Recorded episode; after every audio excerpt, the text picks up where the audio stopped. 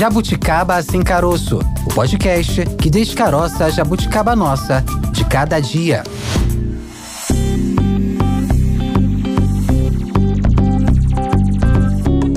Olá, sejam muito bem-vindos, muito bem-vindas ao Jabuticaba Sem Caroço, ao podcast da Sputnik Brasil, com os principais assuntos do nosso cotidiano, passando em revista para você. E a gente, claro, fala sobre um assunto do momento, Tayana de Oliveira, um Polêmica. assunto que diz respeito à segurança pública. Polêmica. né? Polêmica, Maurício Bastos. Hoje vamos falar sobre a possibilidade de alteração ou até mesmo extinção da norma que assegura o direito à saída temporária de presos em datas comemorativas.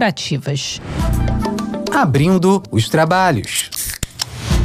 Esse assunto, Maurício, tá quente, hein? Veio à tona após a morte do sargento da Polícia Militar Roger Dias da Cunha, de 29 anos. Ele que foi baleado na cabeça durante um confronto em Belo Horizonte, capital de Minas Gerais. Esse caso aconteceu no início desse ano e o autor dos disparos estava foragido desde a concessão do benefício de saída temporária de Natal. Pois é, Tayane, depois desse episódio, o presidente do Senado, Rodrigo Pacheco, destacou a necessidade de promover mudanças na lei penal e também na lei de execução penal. Vários governadores se manifestaram, como, por exemplo, Romeu Zema, de Minas Gerais. Nas redes sociais, ele criticou a norma que beneficia os detentos. Outros governadores, como o Ronaldo Caiado de Goiás, o Tarcísio de Freitas de São Paulo, seguem na mesma linha, assim como vários políticos da oposição. Lembrando que esse assunto já foi votado na Câmara, está em discussão no Senado, na verdade, está parado no Senado desde o ano passado e a expectativa é de que ele volte a ser discutido assim que for iniciado o ano legislativo, que os trabalhos do legislativo forem retomados no Senado Federal. Para a gente debater o assunto, a gente traz aí para conversa o nosso primeiro convidado de hoje.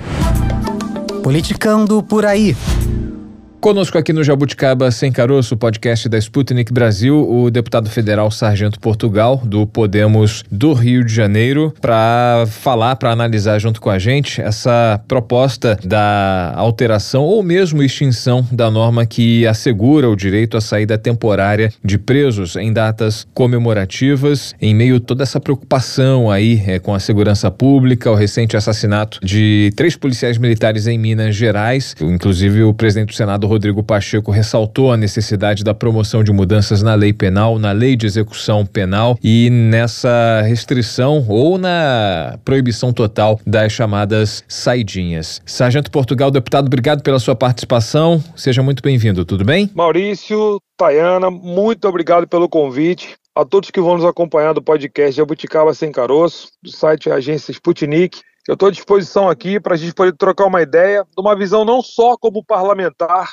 mas também como policial. Eu sou policial há 24 anos no estado do Rio de Janeiro, um dos estados mais violentos que vocês possam imaginar, onde a guerra está no dia a dia, em que os crimes aqui não são crimes simples. A gente tem cenário aqui de guerra, pessoas armadas de fuzil, granada, o veículo de transporte blindado que é apelidado de caveirão, o helicóptero aqui que a gente utiliza para trabalhar, voa na guerra do Vietnã, entendeu? Então não é um cenário tão simples.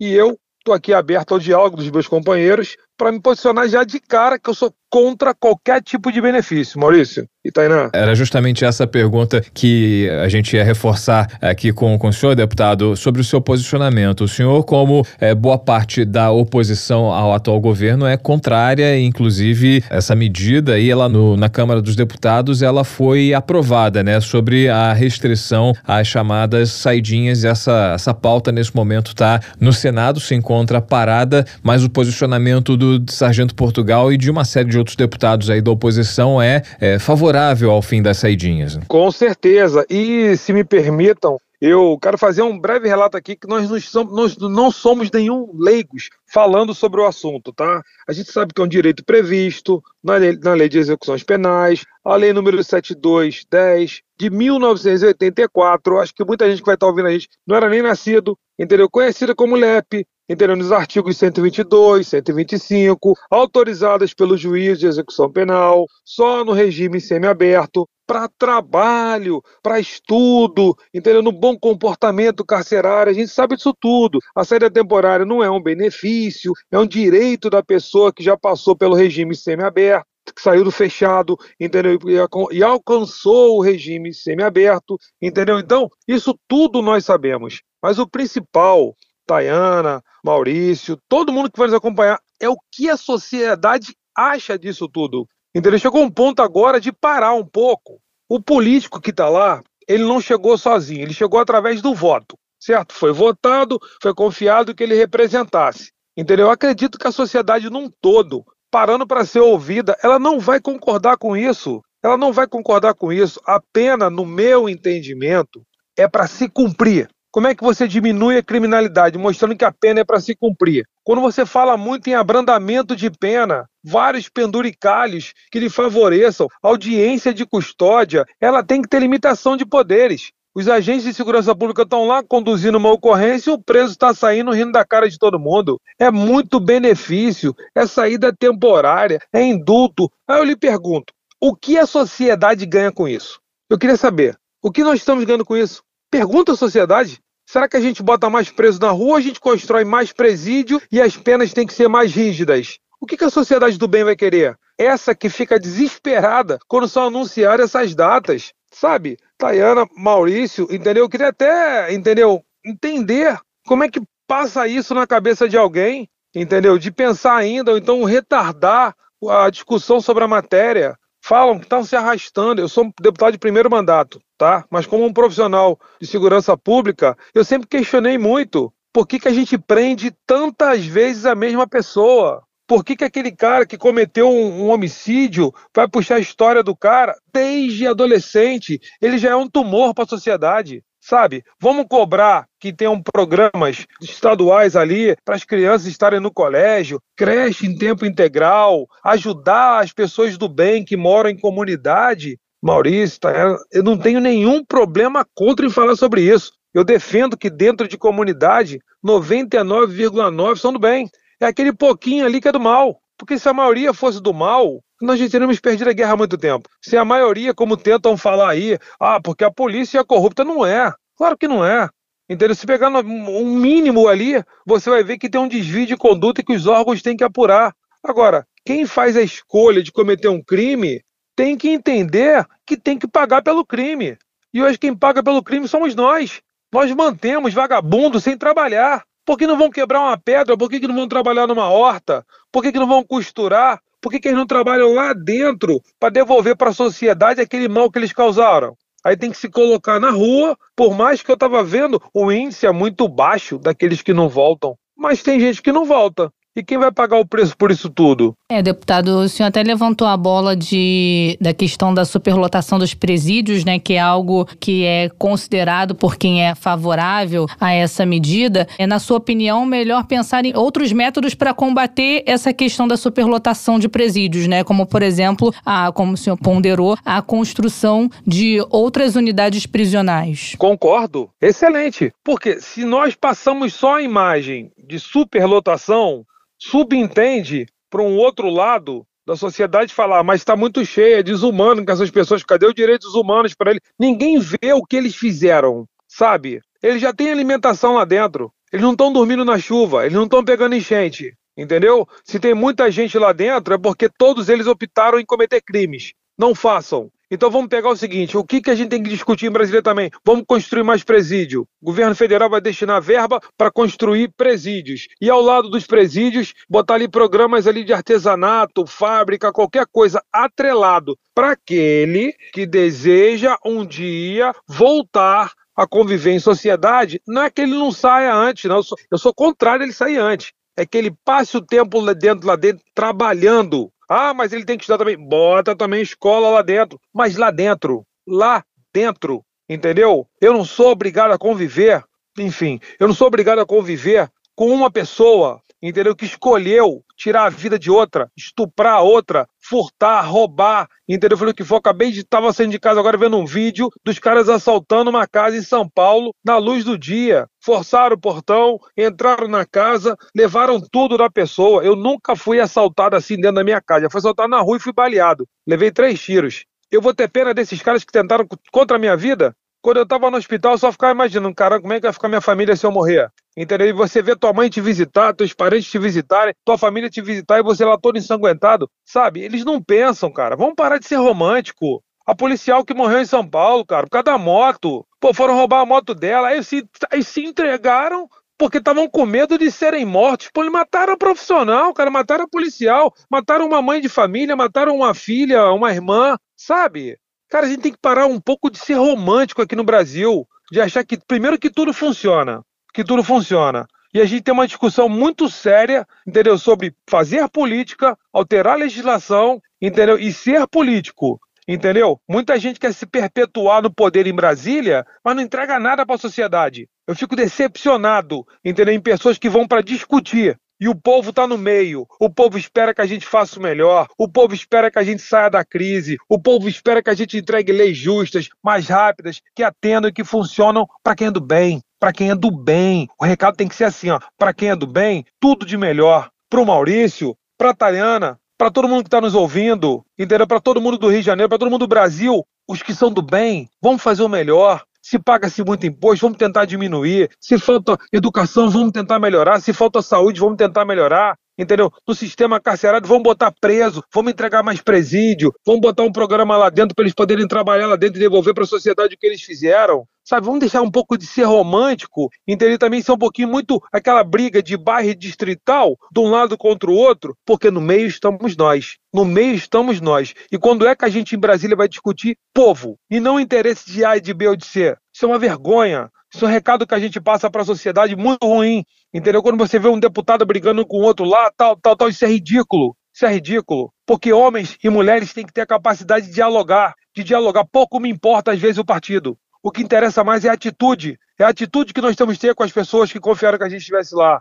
Entendeu? Ali não tem que ter espaço para blogueiro nem para youtuber. Brasília é para trabalhar para o povo, porque Brasília é muito cara para o povo. O povo paga uma conta muito alta para manter Brasília. Entendeu? Então eu espero sim que nós tenhamos responsabilidades agora na volta. Eu já vou emplacar um montão de projeto ali de lei, porque eu não aguento mais, não só como profissional, mas como sociedade. Eu quero resposta. Eu não quero que passem quatro anos se a gente entregar nada. Se vocês analisarem, passam-se quase quatro anos, oito anos, políticos que estão em cinco, seis mandatos ali, entregaram o quê para o povo? Entregaram o quê para o povo? Essa conta é muito alta para a gente, entendeu? Hoje eu estou lá, até ontem eu estava aqui, entendeu? Eu falo para vocês, essa conta é muito alta para quem é do bem. A gente está conversando com o Sargento Portugal, deputado federal pelo Podemos do Rio de Janeiro. O Sargento Portugal é membro da Comissão de Segurança Pública da Câmara dos Deputados, é do estado do Rio de Janeiro que vive uma realidade carcerária que é realmente muito é muito delicada, né? E a gente no começo da nossa conversa aqui, no, na introdução do assunto, a gente trouxe o exemplo de Minas Gerais que acabou suscitando essa discussão, reacendendo essa discussão, né? Essa, esse recente assassinato de três policiais militares em Minas Gerais, em São Paulo, né? Atualmente, Sargento Portugal, a, a legislação né, permite o, o, benefício da saidinha aos presos do regime semiaberto, que já tenham cumprido aí o mínimo de um sexto da pena, se for primário, de um quarto se for reincidente. Além disso tudo, é necessário apresentar comportamento adequado e há uma, uma discussão no, no Senado Federal, né, que apenas limitava esse benefício a presos primários primários uma vez por ano. Em vez de sair cinco vezes por ano, essa saidinha seria de apenas uma vez. Mesmo com esse afunilamento dessas, desse benefício, né, cada vez é, acessível a menos presos, né? O senhor defende a extinção total do, do benefício das saidinhas? Eu defendo total. Antes de continuar respondendo a todos, a vocês aqui, Maurício, Tayana, eu queria falar o seguinte: o colega que morreu em Minas Olha como ele teve dificuldade para poder cumprir o papel dele. Porque se ele vem com a arma na mão, se ele dispara antes, tudo era, ia ser contrário a ele. Tudo ia ser contrário. Olha como nós trabalhamos hoje. O cara tinha saído, entendeu? O policial, todo cheio de precaução de como ele vai agir, de como ele vai agir. Para, que não sei o quê. Pô, vai lá um cara que não tem nada a perder, tira a vida de um profissional tira a vida de um pai, destruir uma família. Vocês devem ter visto o vídeo que rodou por todo o Brasil, entendeu? Como se fosse o colega falando, sem mais estar aqui, entendeu? Mas vendo de fora a vida dele que ele perdeu. Tá lá, ele falando para a família, ele falando para todo mundo, ele falando que ele tentou agir, que ele, que sabe que ele tinha medo, entendeu? Disso tudo. Eu sou totalmente contrário. Quem fez a escolha de cometer um crime, que ele pague até o final. Se a gente não der esse sinal para a sociedade, se a gente não falar para aquele que pensa em cometer, as coisas não vão mudar. Não vão mudar. Como não mudou até hoje. No Rio de Janeiro, como eu falei, aqui crime organizado, daqui vai ser a gente deixar dessa forma, vai ser crime pós-graduado, crime com mestrado, porque não funciona aqui no Rio, não funciona. Na última aqui, saíram acho que 1.800, quase 300 não voltaram, três eram chefes de facção. E o mais engraçado, quem vai estar nos ouvindo, o policial é obrigado a usar câmera hoje. Todo mundo é, não, coloca a câmera. Eu tenho um projeto em Brasília para usar a câmera sim, quando for do interesse do profissional. Opa, vou gravar isso aqui porque eu preciso depois para frente explicar. Não a qualquer momento, porque no Rio as pessoas estão sendo punidas, os policiais, porque esqueceram de acionar um botão. Como é que você está dentro de uma ocorrência de troca de tiro, recuperando um bem, prendendo, e você vai se preocupar com câmera? Com câmera, eu acho que o principal é entregar para a sociedade o que ela espera. Mas a sua pergunta foi: você é favorável a qualquer, seja qualquer penduricalhozinho, mesmo que seja um só? Não. Eu, como sociedade, não. Preso é para estar tá na prisão. Preso é para cumprir pena. E a solução para isso é ocupa a mente dele, bota ele para quebrar pedra do lado de lá num, numa pedreira, bota ele numa horta para trabalhar, bota ele numa confecção, bota para fazer um montão de coisa, atrelados a presídios novos. Coloca presídio novo, entendeu? Coloca ali do lado quem quiser trabalhar que vá para ali, entendeu? Pague aquilo que ele cometeu, pague, ele vai receber, né? Mas antes ele tem que pagar pelo que ele fez. Depois que ele pagar, repor aquilo que foi estipulado pelo juiz, ou pelo dano que ele causou, aí ele pode passar a receber até lá dentro. Aí lá dentro ele estuda, lá dentro ele trabalha, lá dentro ele pensa na vida dele. Pensar na vida dele, trabalhar e aqui fora, não. Sou contrário. Nessa questão da, da saída de Natal, deputado, a gente teve essa situação que aconteceu em Minas Gerais, mas a gente pode concluir pelo cenário que a situação mais problemática é a situação do Rio de Janeiro, né? Muito. O Rio de Janeiro onde eu moro aqui mesmo, entendeu? Porque não tem como mandar as imagens para vocês. Essa semana, na madrugada, tava acabando em tiro. Tá terrível. É muito armamento pesado na rua. Entendeu? Aí você vai pegar aquele cara ali que tava com fuzil nada, fazendo tudo, entendeu? Fazendo tudo. Tu imagina, o cara pega um fuzil e pode atingir até 3 quilômetros, entendeu? O cada disparo desse cara, sabe onde é que ele vai parar? Não sabe. Ele vai atingir a sociedade. Ele não está nem aí. Ele não tem compromisso com nada. Porque o que nós informamos para eles, o que nós passamos para ele é: tem um bom advogado, a legislação é fraca, nunca foi alterada, não querem discutir, entendeu? E, consequentemente, você volta para a rua, faz aquela cara de arrependimento, entendeu? Se você matou, fala que foi sem querer. Vamos pegar o depoimento desse marginal aí, desse animal que matou o colega lá em Minas. Duvido que ele vai falar, eu quis matar o policial. Não, é que eu devo ter pego a arma sem querer. Eu não sabia que era um policial. Fui me escorregou da minha mão, meu dedo foi no gatilho. São, sabe, cenas de filme. Cenas de filme, só que hoje filmes de comédia, né? Mas quem tá do outro lado sem achar graça nenhuma é a sociedade. Entendeu? Então, aqui no Rio de Janeiro, como é que você pode pensar em botar um cara na rua que matou um policial, um cara que matou um pai e uma mãe do bem, entendeu? O cara que tá andando com fuzil, o cara que anda com granada, o cara que tira a tua vida por causa de um telefone celular, sabe? Tá tão banalizado as coisas hoje em dia, entendeu? Pô, Copacabana, há pouco tempo, roubando a torta e a direita, daquelas cenas que se repetem sempre, que vocês veem dos estados que vocês moram. As pessoas em cima dos ônibus indo pra praia. Não, vândalos, vândalos indo para a praia, entendeu? Sem nenhum comprometimento, destruindo patrimônio, roubando geral. Sabe por causa de quê? Porque eu tô falando que são vândalos? Porque o trabalhador, normalmente, nesse dia ele tá trabalhando. Mas quando ele vai para a praia, ele não vai em cima do ônibus, ele não arranca a janela do ônibus, ele não vai roubando as pessoas pela rua, ele não mata as pessoas pela rua, ele tá assustado, ele tá pensando em nem ir mais. Então é o que eu sempre vou bater nessa tecla. Vamos parar de romantismo, vamos tratar realmente, se querem ser tratados como animais, vão ser tratados como animais, entendeu? Porque nós é que não podemos pagar o preço, entendeu? Então, minha opinião vai ser sempre para não cumprir na totalidade, sem nenhum abrandamento, sem nenhum benefício, sem nenhuma regalia.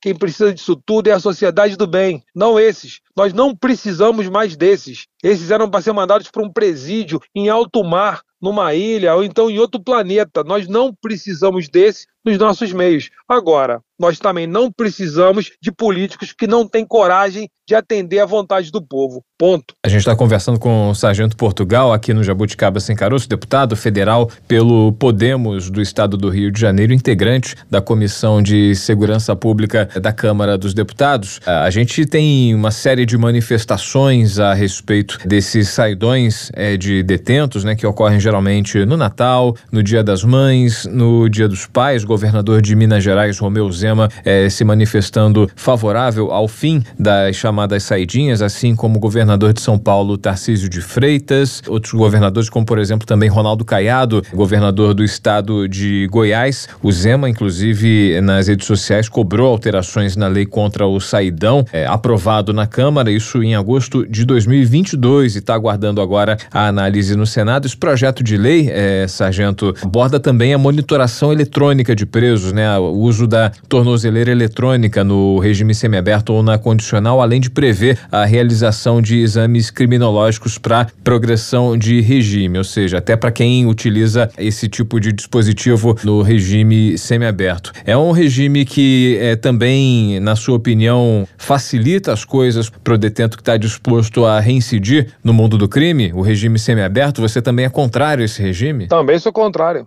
Eu sou favorável Sou favorável totalmente, Maurício, Tayana e a todo mundo que está nos ouvindo. Eu sou totalmente favorável a cumprimento de pena do início ao fim.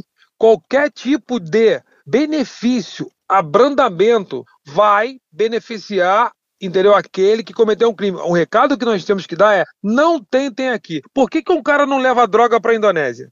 Vamos lá. Por que, que o cara não leva droga para a Indonésia? O que, que acontece se você levar droga para a Indonésia? Condenado à morte? Você é condenado ao quê? Entendeu? Quantos vão tentando levar droga para lá? Um tempo atrás tentaram fazer até comoção para um brasileiro que tentou. Ele tentou e se deu mal. Não tentem. O recado que nós temos que dar é: não tentem. Não tentem, não atentem contra a sociedade do bem. Nós vamos zelar por esses. Eu não estou preocupado com quem comete crime.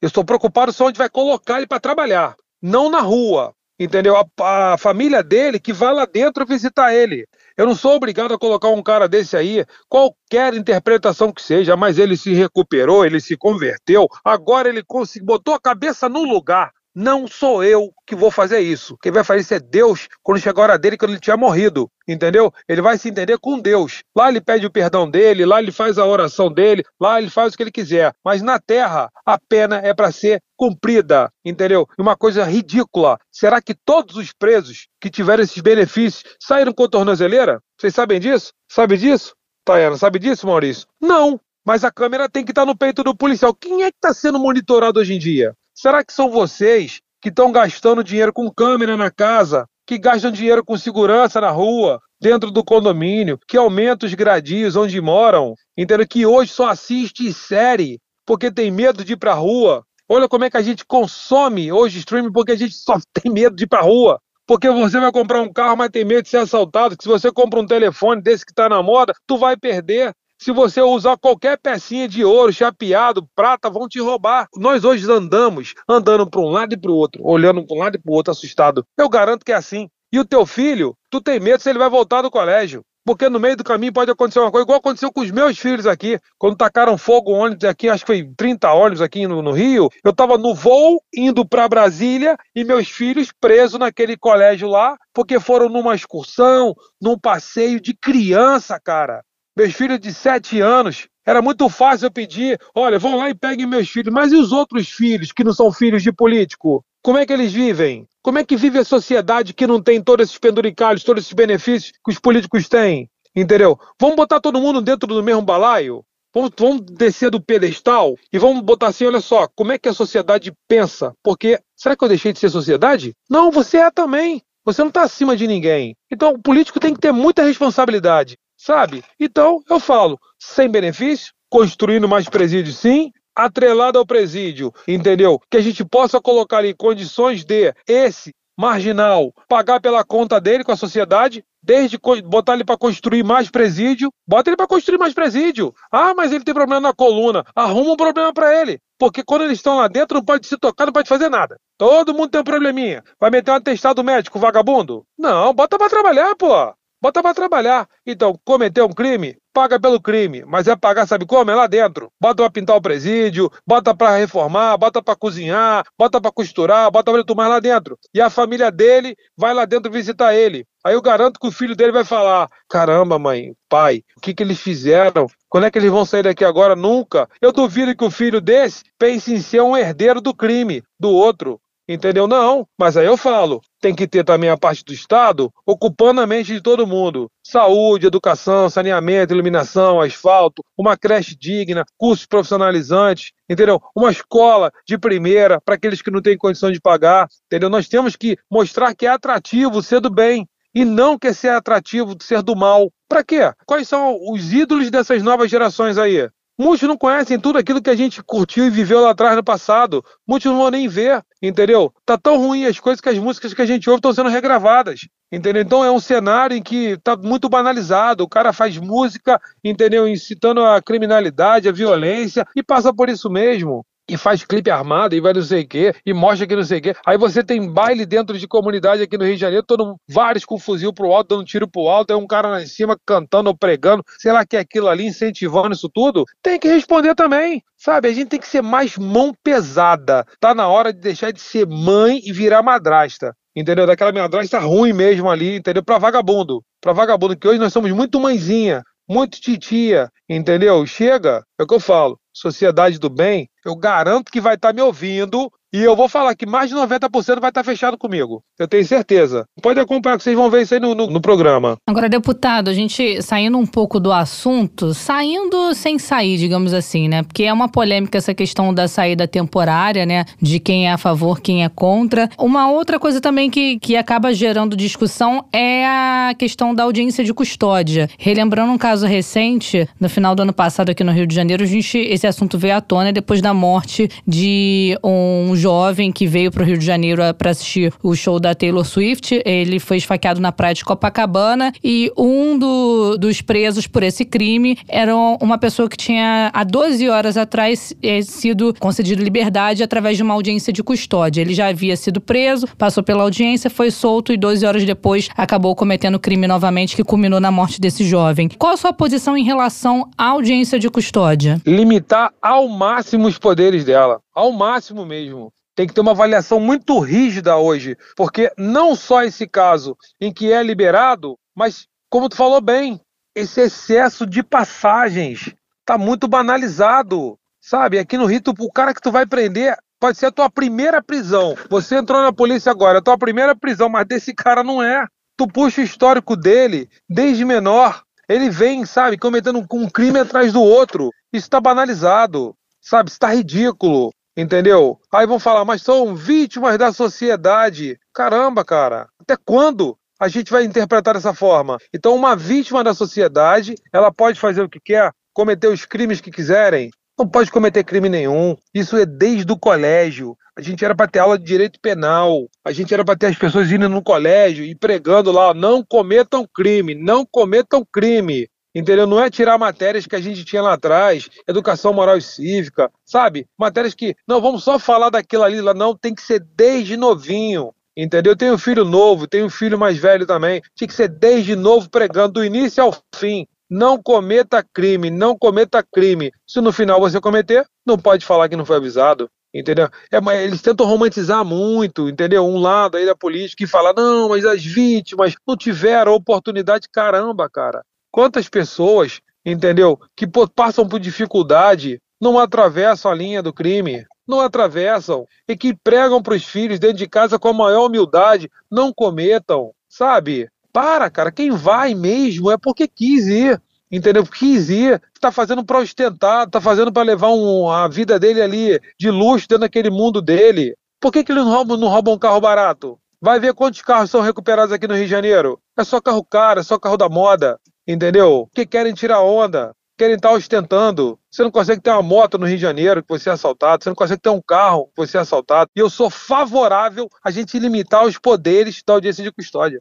Esse é o Portugal. É o cara que como sociedade não aguenta mais, como policial enxugou gelo a vida toda e como político espero entregar isso para a sociedade que votou em mim, que confiou em mim. E eu vou chamar os meus pares. Se meu partido tem senadores, como é que vocês vão se posicionar? Se meu partido tem deputados federais, como é que vocês vão se, vão se posicionar? Isso é uma onda que tem que ser discutida no, no Brasil num todo, porque nós somos o refém hoje. E a gente está discutindo benefício para pessoas que fizeram a escolha. Vamos cuidar das pessoas do bem, pô. Vamos direcionar nosso tempo, nossa energia para as pessoas do bem. Os do mal é aquilo que eu falei: constrói mais presídio, bota para trabalhar, eles pagam a conta deles lá dentro até o fim e a família dele que vai visitar ele lá dentro. Ponto. Deputado, a gente sabe que esse assunto, esse tema passou pela Câmara, foi aprovado e se encontra nesse momento no Senado, dependendo aí da análise, né? Tá desde março de 2023 na Comissão de Segurança Pública. Há a expectativa de que esse tema volte a ser abordado,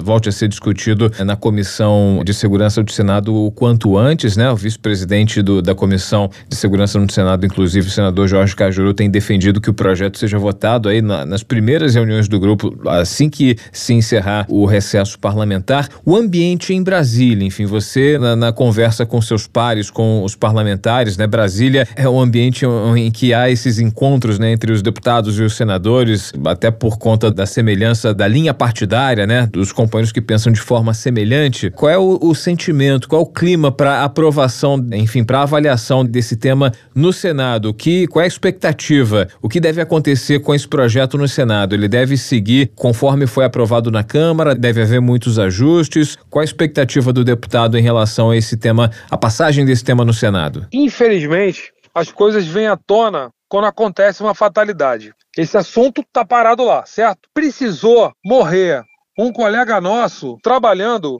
entendeu? Para justamente a gente discutir sobre o tema. Precisou parar, morrer um colega nosso, entendeu? Repito, trabalhando com tudo aquilo que a gente vem discutindo, com receio de estar executando o trabalho dele, com medo de reverter contra ele, o profissional, com medo de acontecer contra ele e de um vagabundo, de um marginal que tinha saído, entendeu? Nesse penduricalho aí, nesse benefício, entendeu? Com ficha extensa, tirar a vida sem pensar, sem pensar, porque é banal, tudo isso é banalizado. Então, o assunto veio à tona por causa disso. Se não tivesse morrido esse colega, infelizmente, que o que a gente pudesse fazer para ele estar aqui de volta, nós deveríamos fazer. Entendeu? Uma família destruída, uma filha que não vai ver o pai. Olha o cenário, uma comoção nacional para a gente poder voltar a discutir, para você manifestar aquele parlamentar que estava sentado em cima. Mas é que eu falo, Tayana Maurício estava sentado em cima de uma vontade do povo. Qual é a população que a gente tem que ouvir? A população do bem ou a população carcerária? sabe? Chega. Então o clima em Brasília vai ser: por que, que você não vai fazer? Eu mesmo, eu mesmo, Portugal, eu vou em cima de todos do meu partido e vou falar qual é o posicionamento de vocês. Vamos fazer nossa parte. Entrega para a sociedade aquilo que está todo mundo esperando agora. Entrega. Então o clima que tem hoje é um clima que fala assim: ferrou. Para que, que esse policial foi morrer? Agora vamos ter que discutir sobre o assunto. O que parece é isso, sabe? Porque até então vai se deixando passar, vai se deixando acontecer, vão acontecendo outras coisas, novas coisas, piorando as coisas que já estavam ruins, entendeu? E que aqui, na outra ponta, no final da ponta, na ponta mais fraca, entendeu? Quem está pagando o pato somos nós. Tenho certeza que quem está acompanhando nosso programa aqui, entendeu? Que vai estar tá do nosso lado. Eu Sargento Portugal, acredito que ele tenha que pagar a pena dele até o fim. Para mim é isso. Sargento, obrigado pela tua participação, pela disponibilidade, pelo seu ponto de vista nessa conversa aqui com a gente no Jabuticaba Sem Caroço aqui na Sputnik Brasil. Muito obrigado pela sua participação e até uma próxima oportunidade. Maurício, Tayana, a todos que nos ouviram, a todos que nos acompanham, peçam que acompanhem nosso trabalho, entendeu? Que a gente tem feito. Eu não sou um artista, eu sou um profissional da segurança pública eu fui eleito para levar a vontade das pessoas que confiaram o voto em mim. Eu, no dia a dia, ando, entendeu? Pelas ruas, como eu andava normalmente. Eu não sou nenhuma celebridade, eu não sou nenhum super-herói. Eu morro, eu sangro e eu observo. Da minha parte, como parlamentar, podem esperar sim proteger as pessoas do bem, blindar as pessoas do bem. Agora, aqueles que escolheram, por qualquer um momento que seja na vida, seguir um outro caminho, que eles paguem até o final, mas que paguem trabalhando, que indenizem todo o mal que eles fizeram pra gente, entendeu? E se tiver qualquer dificuldade, entendeu, para isso, puxa lá, vamos discutir no governo federal construção de novos presídios, entendeu? E a manutenção pode ser feita para eles. Entendeu? Se eles acham que está superlotados lá, eles ajudam a construir mais celas para poder botar os presos, para eles poderem trabalhar lá, entendeu? entregar tudo aquilo que eles fizeram de mal a gente. E que a família deles possam visitar eles lá dentro para servirem como exemplo negativo. Não façam o que seu pai fez, não façam o que sua mãe fez, porque senão vocês vão parar aqui. O recado que a gente tem que dar é esse, entendeu? Fez, cometeu, vai parar aqui. Mas e aí? Paga até o final, entendeu? Essa pena de 30 anos é pouco.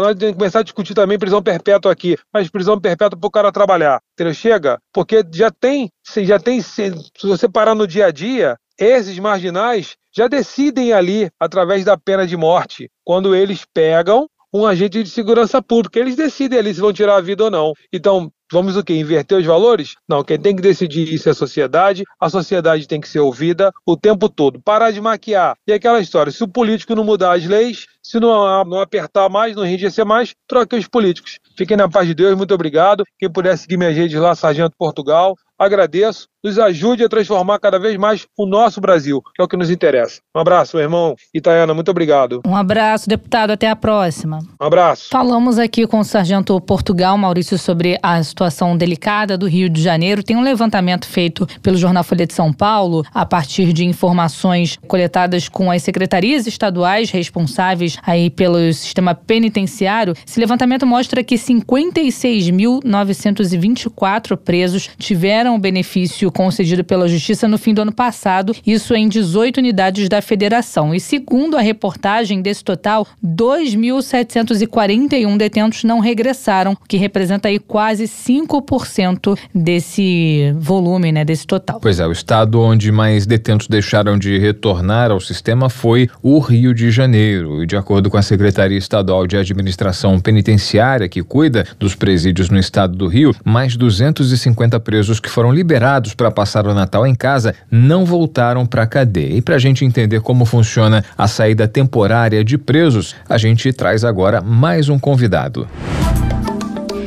Direto do Palanque. João Pedro Pádua, advogado e professor de Direito Processual Penal na Faculdade de Direito da Universidade Federal Fluminense, a UF. Seja bem-vindo aqui ao Jabuticaba Sem Caroço. Doutor João Pedro, tudo bem? Tudo bem, Diana. Um prazer estar aqui. Vou começar te perguntando, te pedindo para é, explicar para a gente e para os nossos ouvintes como funciona essa saída temporária para detentos. Existem critérios a, a serem é, que são estabelecidos, né, para que o detento tenha direito a esse benefício, também datas comemorativas específicas. O senhor pode explicar um pouco para a gente? A saída temporária é um benefício estabelecido na Lei de Execução Penal Brasileira, que é a lei que regula né, como é que é a vida, né, como é que é o processo pelo qual os presos cumprem pena, não só presos, né, na verdade qualquer condenado a uma pena criminal no Brasil, como é que eles cumprem essa pena. Esse benefício é cabível para aqueles presos que estão cumprindo pena em regime semiaberto. O direito brasileiro tem três regimes de cumprimento de pena privativa de liberdade, ou seja, pena de prisão, o regime fechado, regime semiaberto e regime aberto. No regime fechado, o preso não tem direito à saída temporária. No regime aberto, não é necessária a saída temporária, porque a maior parte da pena em regime aberto já é cumprida com poucas restrições à liberdade do preso. Então, a saída temporária é cabível né, e adequada, segundo a lei, àqueles, que, àqueles presos que estão nesse regime semiaberto. E para gozar desse benefício, além de estar no regime semiaberto, o preso tem que ter bom comportamento carcerário, né? seja, tem que ter uma ficha limpa né, um prontuário, o nome do né, o preso tem prontuário, né, que é o documento, né, o conjunto de documentos que registra é, os incidentes e, e, as ocorrências da vida carcerária do preso, ele tem que ter esse prontuário, entre aspas, limpo, né, ele pode ter tido algum tipo de falta, algum tipo de problema, mas isso tem que ter, tido, tem que ter passado um determinado tempo para que a folha disciplinar desse prontuário esteja registrando bom comportamento. Então o preso basicamente tem que estar em regime semiaberto e ter bom comportamento. E nesse caso, se ele tem essas duas condições, o preso pode pleitear o benefício da saída temporária, especialmente numa modalidade, né, que a gente chama de visita periódica ao lar. Né, VPL é a sigla que é mais utilizada, alguns outros estados usam uma sigla similar, como VPD, visita periódica ao domicílio. E essa VPL é concedida cinco vezes por ano, durante sete dias cada uma dessas vezes, e normalmente em datas pré-determinadas. Né? Natal, Páscoa, Dia das Mães, Dia dos Pais, e aí tem alguma variação aí, algum feriado nacional, né? Cada os estados escolhem, normalmente Dia dos Finados ou Dia de Nossa Senhora Aparecida, são, são feriados comuns em que, em que esse benefício é gozado. Depois a gente pode conversar sobre por que, que é dessa maneira, por que, que são cinco vezes específicas, por que, que todo mundo tem direito a cinco vezes, mas de modo geral, no Brasil, tendo em vista a regulação da lei de execução penal e a maneira como praticamente essa regulação é aplicada, né, é mais ou menos esse o panorama da saída temporária, especialmente nessa modalidade de visita periódica ao lar. João Pedro, a gente acompanhando aqui os números, né, os números que inclusive você traz é, em um artigo publicado na rede social LinkedIn, que traz é, justamente essa análise sobre a saidinha de Natal, que tem sido muito criticada aí por parlamentares favoráveis ao fim desse benefício, né? O índice de evasão tem sido é, cada vez menor, né? Apesar desse número ainda elevado, né? O Rio de Janeiro, segundo o seu artigo, né? É, de 1.785 presos no estado do Rio, 253 não retornaram, né? E aí a gente tem essa queda é, significativa, né? A proporção dos que ficaram foragidos foi cerca de 14%, segundo o último levantamento. Em 2021, esse número chegou a 42%. A gente tem realmente percebido essa queda nesse índice de foragidos, de pessoas que não retornam dessa chamada saidinha né, de Natal, de Dia das Mães, de Dia dos Pais, que é, são ofertadas, oferecidas aos presos que estão no regime semiaberto? É verdade. É, se a gente pegar ali os últimos cinco anos, esse, esse número é um número baixo, né, 14% mais ou menos de evasão, né, ou seja, de pessoas, de presos que não retornaram, é um número relativamente baixo considerado essa, essa série histórica de, de uns cinco anos para trás. Né? O, ano em que teve o maior índice de evasão foi 2021, a gente estava ainda em período pandêmico, né? isso tem que ser levado em consideração, mas a gente teve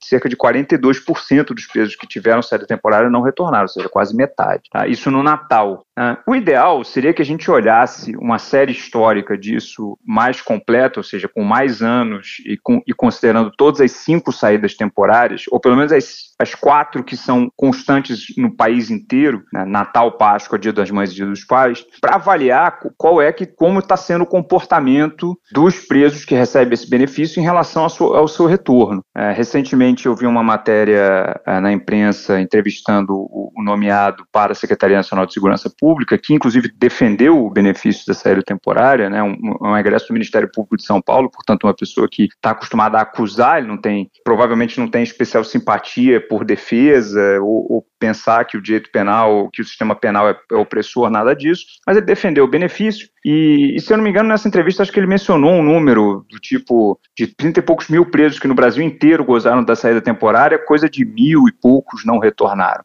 O número absoluto é alto, né? Mil e poucas pessoas que acabaram fugindo, né? é, um, é um número que a gente gostaria que fosse menor, sempre gostaria que fosse menor, né? Nosso ideal é que seja zero. Mas, considerado o universo de pessoas que ganham esse benefício, né, e da ordem de dezenas de milhares, não é um número tão alto assim. É claro que se a gente pegar, começar a ficar pegando eventos específicos, né, é, e aí um desses mil e poucos presos, né, por exemplo, em, em Minas Gerais, aparentemente é, praticou um homicídio contra um policial militar.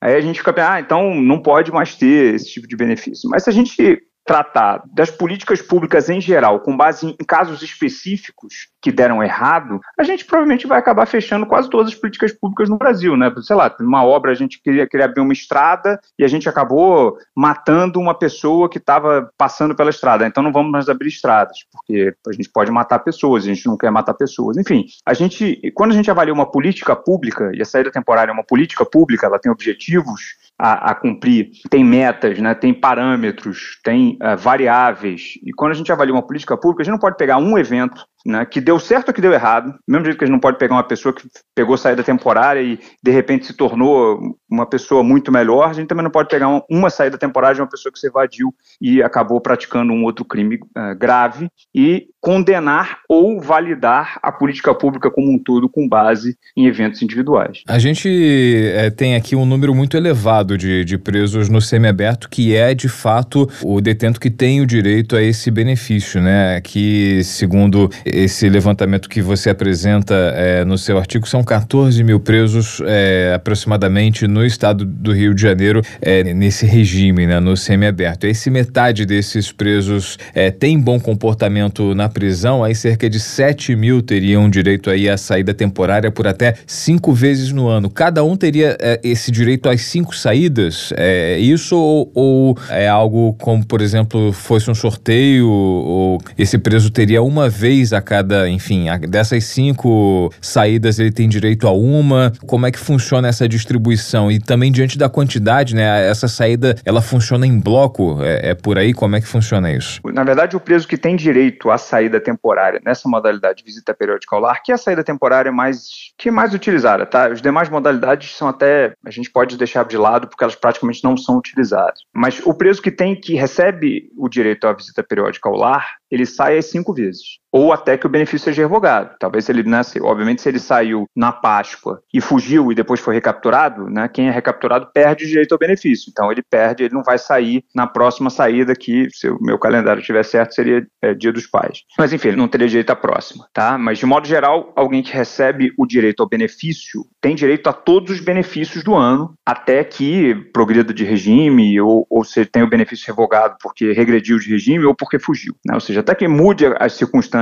do cumprimento de pena, a pessoa tem direito às cinco vezes. Isso acontece pelo seguinte: isso tem a ver com, com o número que você mencionou aí. Né? São muitos presos. Aliás, esse número que você mencionou, que eu coloquei no meu artigo, é o número do estado do Rio de Janeiro. Né? São 14 mil no estado do Rio de Janeiro, no momento em que eu escrevi o artigo, no último dado disponível do Ministério da Justiça, que reúne esses dados. Mas no Brasil inteiro são muito mais. Né? Isso é uma característica da população carcerária brasileira, que é uma população carcerária muito grande. A gente varia em torno da ordem de 600 e entre 600 e 700 mil presos. Né? A gente até está diminuindo, teve uma época que a gente aumentou muito, né? mas a gente está oscilando nos últimos anos em torno dessa, desse número aí, dessa ordem de grandeza de 600 mil presos. É muita gente, né? E uma parcela desses 600 mil estão em regime semiaberto. Num universo desse, com tanta gente, não dá para a gente ficar individualizando cada um dos presos, né? Cada, se cada um dos presos pede a, a saída temporária e o, o juiz vai ter que ficar olhando cada uma das saídas, isso torna impraticável. E, além disso, a administração penitenciária, é, que é, cuida do dia a dia dos presos, teria que ficar anotando e,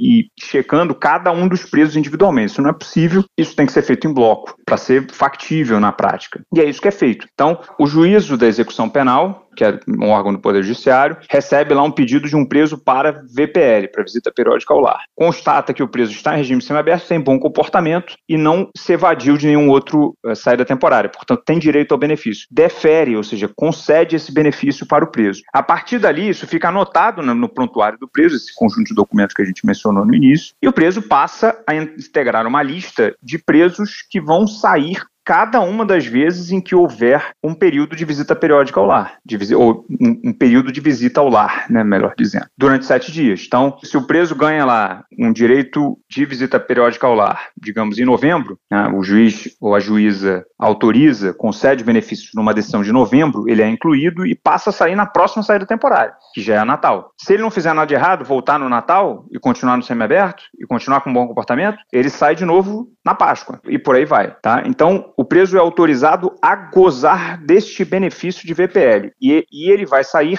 em todos os períodos que estão pré-determinados para que todos os presos que estão em VPL saiam. Existe diferença entre é, essa saída temporária e o induto? Muitos falam em induto de Natal, né? Não sei se o induto também é, é concedido apenas no Natal. Existe diferença? Na verdade, essa é uma confusão, é uma boa pergunta, porque essa é uma confusão comum. São institutos completamente diferentes. Um praticamente não tem nada a ver com o outro.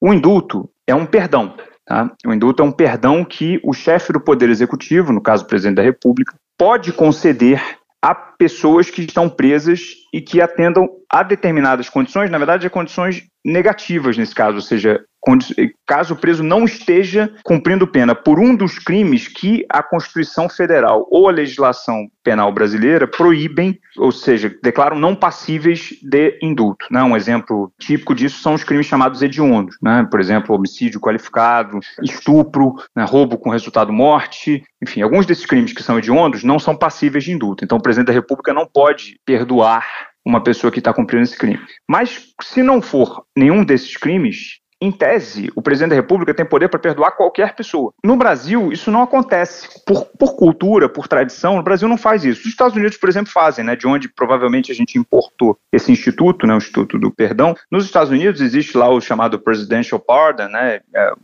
o perdão presidencial, que de vez em quando eles dão para pessoas específicas, né? Sei lá, às vezes teve um, há um tempo atrás, quando alguns anos atrás, teve uma campanha feita por celebridades para dar um perdão a uma, a uma mulher que estava condenada por tráfico de drogas sem violência e tinha, por acaso, lá, por uma, por uma característica da legislação, tinha lá ganhado uma pena muito alta, sei lá, de 30, 40 anos. Houve uma campanha para.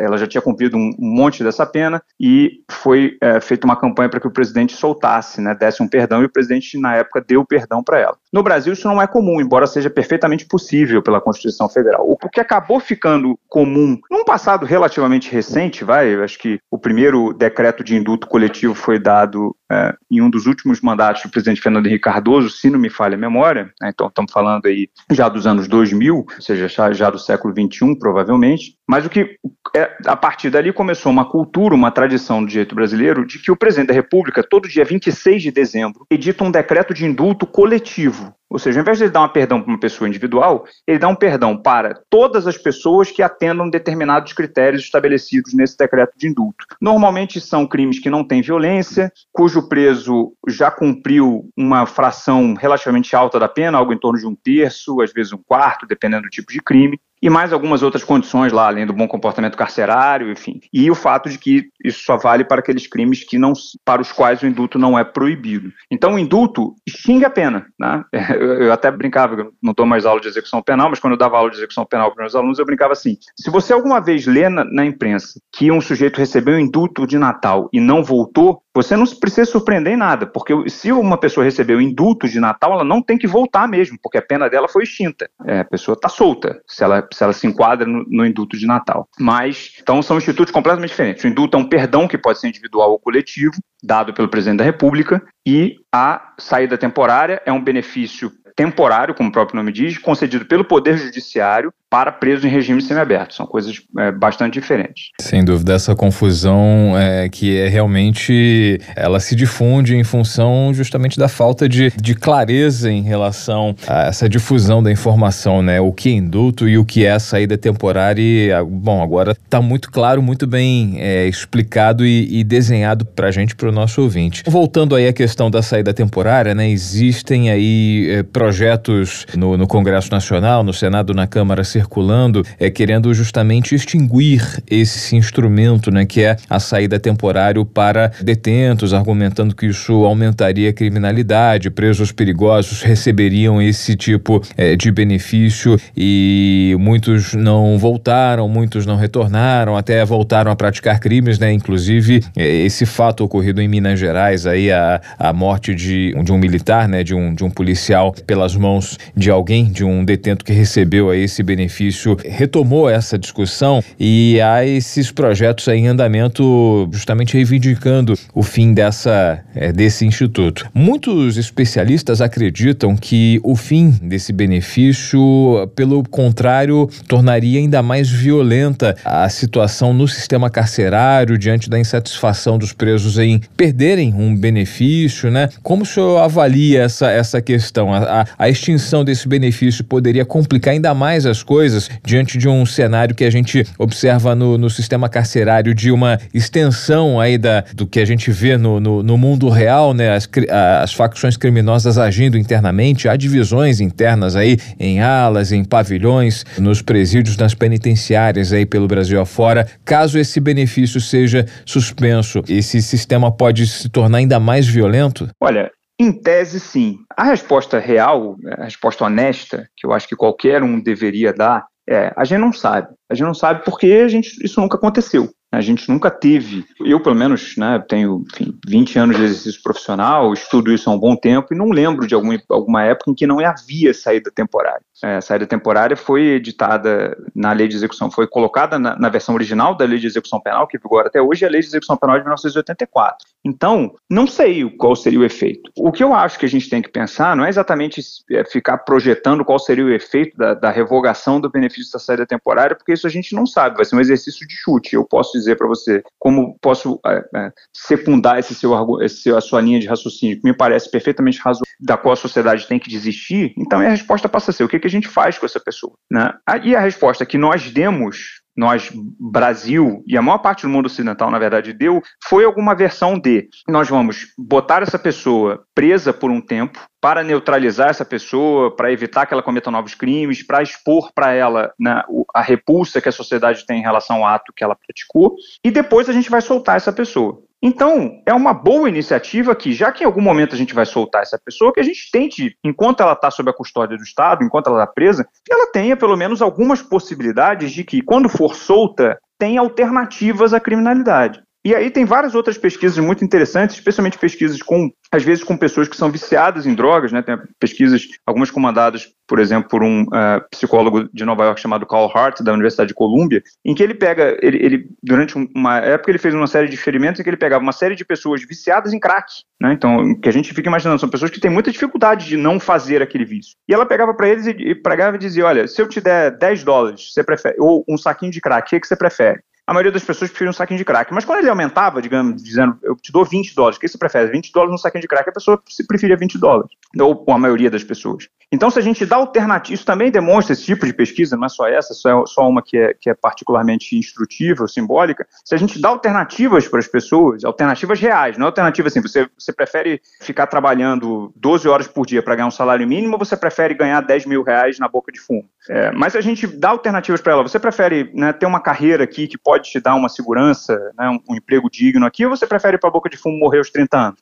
Uma parte das pessoas, esperamos a maioria, vai escolher uma carreira digna. Só que a gente tem que dar essa alternativa. Né? Se a gente não resolver não dar essa alternativa, é melhor trancafiar, botar em prisão perpétua e desistir das pessoas mesmo. Mas aí eu acho que a gente entra num nível moral em que a maioria das pessoas, eu certamente, tem alguma solidariedade, alguma empatia com o seu próximo e acredita que as pessoas erram e podem é, ser corrigidas, não todas, mas a maioria delas, a ponto de dizer, não, não vou botar qualquer pessoa que praticou um crime, mesmo que violento, em prisão perpétua já na primeira vez, né? sem dar chance que essa pessoa se regenere. Né? Mas a chance tem que ser uma chance real, né? tem que ser uma chance efetiva, tem que ser uma chance que dê um incentivo bom para a pessoa não voltar para a criminalidade. Né? Não adianta só soltá-la na rua, se vira aí e, por favor, não comete mais crime não, senão você vai para a cadeia e a gente não te solta mais. Aí isso já começa a ser uma, um, uma coisa meio hipócrita, né? uma, uma política hipócrita. Enfim, temos que pensar políticas públicas em termos reais. Não adianta a gente pensar política pública em termos imaginários, em termos ideais, em termos fantasiosos. Né?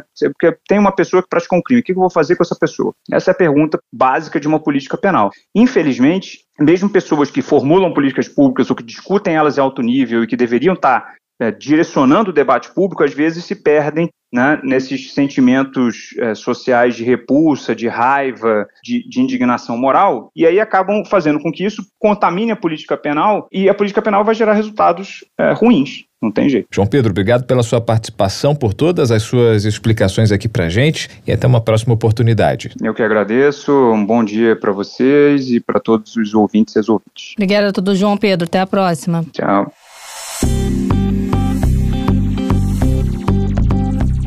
É, Maurício, tem muita jabuticaba para ser descaroçada. Esse assunto rende, gera polêmica. A gente vai aguardar, né, o retorno dos trabalhos aí no Senado para ver se esse assunto, se esse tema volta a ser discutido por lá, se chega a alguma conclusão, se realmente de fato essa norma vai sofrer alterações, se vai ser extinta. A gente vai seguir acompanhando para quem sabe trazer de volta esse assunto aqui no nosso podcast. É, a gente volta amanhã para falar sobre outro problema, um problema problema que afeta os adolescentes que cumprem medidas socioeducativas, que é a dificuldade para a emissão de documentos. É o assunto que a gente vai tratar na editoria Sociedade, no programa dessa quarta-feira. E claro, a gente conta com a sua audiência, com a sua participação. É isso, Tayana. É válido a gente reforçar aqui para os nossos jabuticabers. Quem quiser acompanhar, já maratonou, já conferiu todos os episódios e o que eu vou fazer até sair o próximo episódio. Você pode nos acompanhar nas redes sociais, interagir conosco por lá. Estamos no Instagram, arroba jabuticaba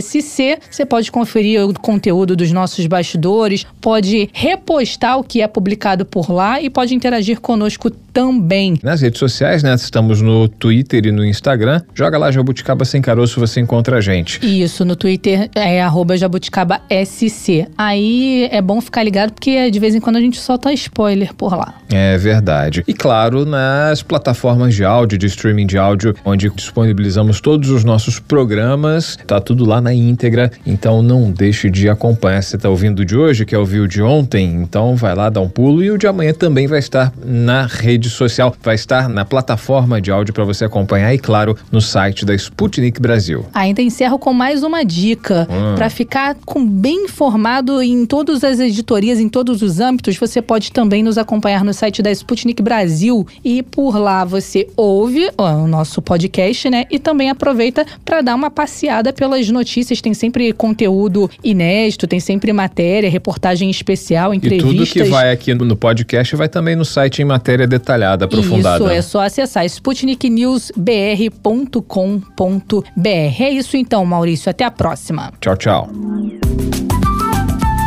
Jabuticaba Sem Caroço, o podcast que descaroça a jabuticaba nossa de cada dia.